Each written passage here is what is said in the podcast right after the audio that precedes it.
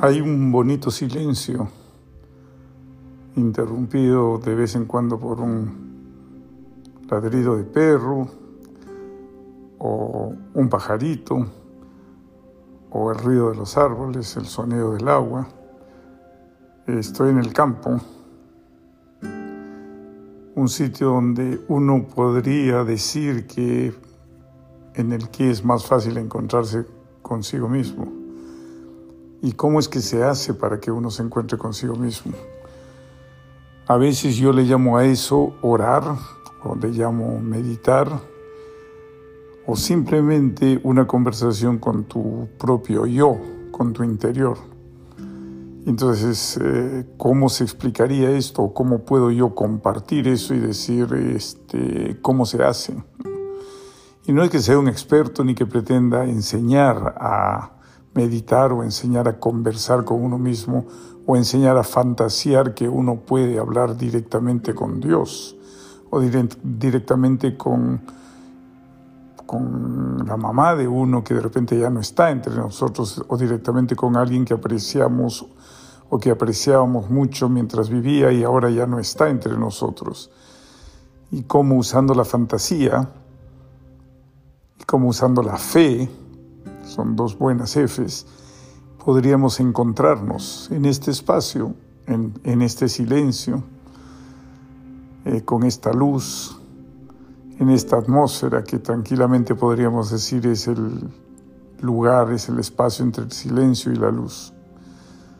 Y ahí se va dando el lugar perfecto como para poder hablar, para poder orar, para poder conversar con uno mismo o conversar alguien. Entonces, eh, uno tiene sus propias preocupaciones y uno las expone. Las expone al aire, o las expone a uno mismo, o las expone a Dios, o las expone al papá, que ya no está entre nosotros. Que ese sería el caso ahora que de repente vine con ganas de hablar con mi mamá, vine con, ganas de hablar con Dios y ahora quiero hablar con mi padre. Mi padre que fue una persona muy, muy pragmática, un ateo, alguien que no creía en nada ni en nadie, y alguien que, que decía que cuando uno muere, pues este, el alma sale del cuerpo y ahí quedó, ¿no? Nunca dijo dónde se iba el alma, pero él decía, lo que queda en la tierra ya no sirve para nada y nunca creyó en la vida después de la muerte. Por lo tanto, eh, yo podría entender que su alma tenía límite. Nunca hablé con profundidad con él mientras estaba vivo. Eh, nunca hablé en ese nivel de profundidad con él mientras estaba vivo. Simplemente las conversaciones terminaban en eso, en que yo tenía fe y creía que había vida después de la muerte y él simplemente pensaba que todo ese tipo de especulación era absurdo y que simplemente uno se moría y se moría, ¿no? Y a la pregunta, ¿dónde te vas después de muerto, si al cielo o al infierno? Él decía que eso era un absurdo. Eh, no sé si realmente lo pensaba así, porque yo tengo la idea que él está en un sitio con mucha luz. Yo lo he visto en alguna sesión de psicoterapia que tuve, lo vi en un sitio con mucha luz y ahora quiero hablar con él. Y ahora pretendo hablar con él. Y para los pragmáticos como don Alberto, que es como se llamaba, para los pragmáticos que me escuchan, que piensan que esto no es posible, tendría que decirles que, bueno, estoy haciendo el ensayo y que es un ejercicio de fantasía, es un ejercicio de imaginación. Eso le diría al pragmático. Y al que tiene fe le diría, es una conexión directa. Tú crees que puedes hacerlo, por lo tanto puedes hacerlo. Las dos valen. Entonces lo vería y ahora estoy viendo los cerros y los perfiles de los cerros y le diría, ¿dónde estás? ¿Dónde estás que quiero hablar contigo? ¿Dónde estás que ahora te necesito? ¿Dónde estás ahora que quiero escucharte? Mucho más de lo que quería cuando Alguna vez nos encontrábamos y alguna vez hablábamos cuando vivías. Ahora te necesito más. Necesito más esos consejos que me dabas y que yo no los escuchaba. Esos consejos que me dabas tan prácticos y que yo decía no sirven para nada. Esos consejos en los que me decías que la plata, el dinero era muy importante y que yo iba a estar, que después me daría cuenta que vivir solamente de las ilusiones y los sueños y, los ideales no es tan bueno, que uno tiene que aterrizar, que uno tiene que pensar en los últimos años de la vida, que uno tiene que pensar que todo tiene precio en este mundo. Eso es lo que él me decía en, en nuestras conversaciones cuando él estaba vivo. Pero ahora le diría, ¿dónde estás? ¿Y qué me dirías? ¿Me dirías lo mismo? Y le preguntaría, Padre, ¿me dirías lo mismo? Ya te veo, ya creo que te estoy viendo entre los cerros, creo que estás entre los cerros, creo que caminas por ahí, creo que te acercas en, el aire y creo que te puedo preguntar, dime, ¿qué cosa es lo que lo que me dirías ahora que conoces que hay vida después de la vida, o no hay vida después de la vida, o no hay vida después de la muerte. Ahora que estás donde estás, que estás más o menos bien, porque te siento más o menos bien, no siento que te estés quemando. Siento que estás en un sitio con mucha luz, siento que estás contento, siento que estás ahí porque fuiste una persona justa, porque fuiste una persona equilibrada, porque supiste dar buenos consejos y porque fuiste bueno. No fuiste el más espiritual, ni el más romántico, ni el más como a mí me hubiese gustado, pero fuiste bueno. Y te diría, ¿qué consejo me darías ahora desde donde estás? Que ya estás mucho más grande, que ya estás mucho más en la verdad, ¿qué me dirías? Que me tengo que cuidar, que hay que equilibrar, sí, me dirías que hay que equilibrar la parte material y la parte espiritual, que no solamente de pan vive el hombre, que hay que buscar junto con el alma, hay que buscar la materia, que hay que saber mezclar la materia, hay que saber equilibrar lo material con lo espiritual, que no solo es bueno estar en paz con uno mismo, porque sí, por cuestiones de creencia, por cuestiones de fe, sino que esa paz también te la tiene que dar los logros que puedas tener para sobrevivir este sistema, este sistema en el que estamos y al que hemos convertido el paraíso, el paraíso que recibimos de Dios.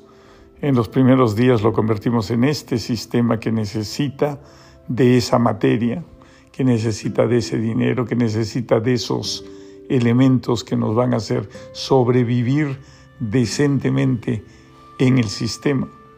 ¿Me dirías eso? ¿Me dirías que hay que conservar eso? ¿Me ratificarías lo que me decías cuando estabas vivo? ¿O quizás dirías, sigue viviendo tranquilo? ¿O me dirías, tú tenías razón? estate tranquilo. Sé que ahora me estás escuchando. Tú me dirías, sé que ahora me estás escuchando. Tú me dirías, sé que ahora estás pensando en los consejos que yo te daba.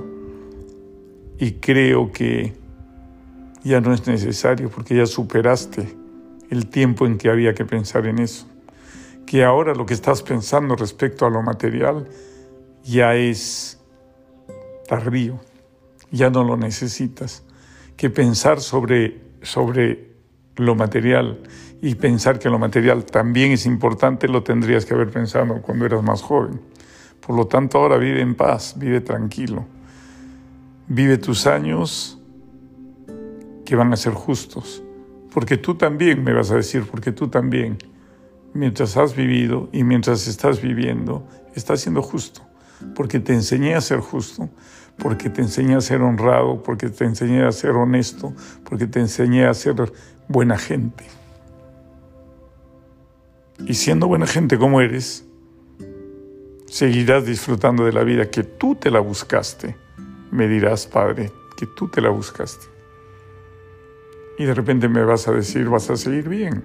Y de repente siento que me estás diciendo que voy a seguir bien de repente siento que sí has venido y me has dicho, ya no pienses tanto en lo que yo te decía cuando eras chico, cuando eras adolescente, cuando eras joven y cuando eras mayor, Y cuando eras adulto mayor y vivíamos juntos, te seguía diciendo lo mismo porque era una preocupación que tenía como padre. Eso es lo que me dirías. Eso es lo que me estás diciendo. Que esa era la preocupación que tenías como padre.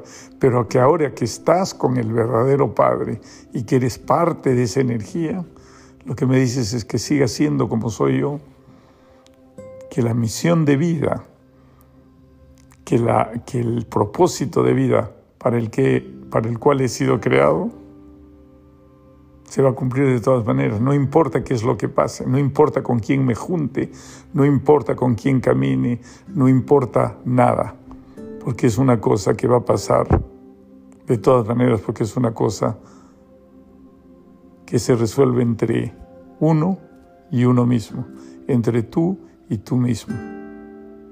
Así se resolvió el propósito de vida de mi Padre, eso es lo que Él me diría en este momento, así se dio el propósito de vida mío, me tocó vivir como me tocó vivir, actué como me tocó actuar y ahora que ya no estoy en la tierra y puedo ver cómo son las cosas, digo que el propósito de vida es algo que te toma el alma, que te tome el corazón, que posee tu alma y que posee tu corazón para bien y te hace hacer eso para lo que fuiste creado.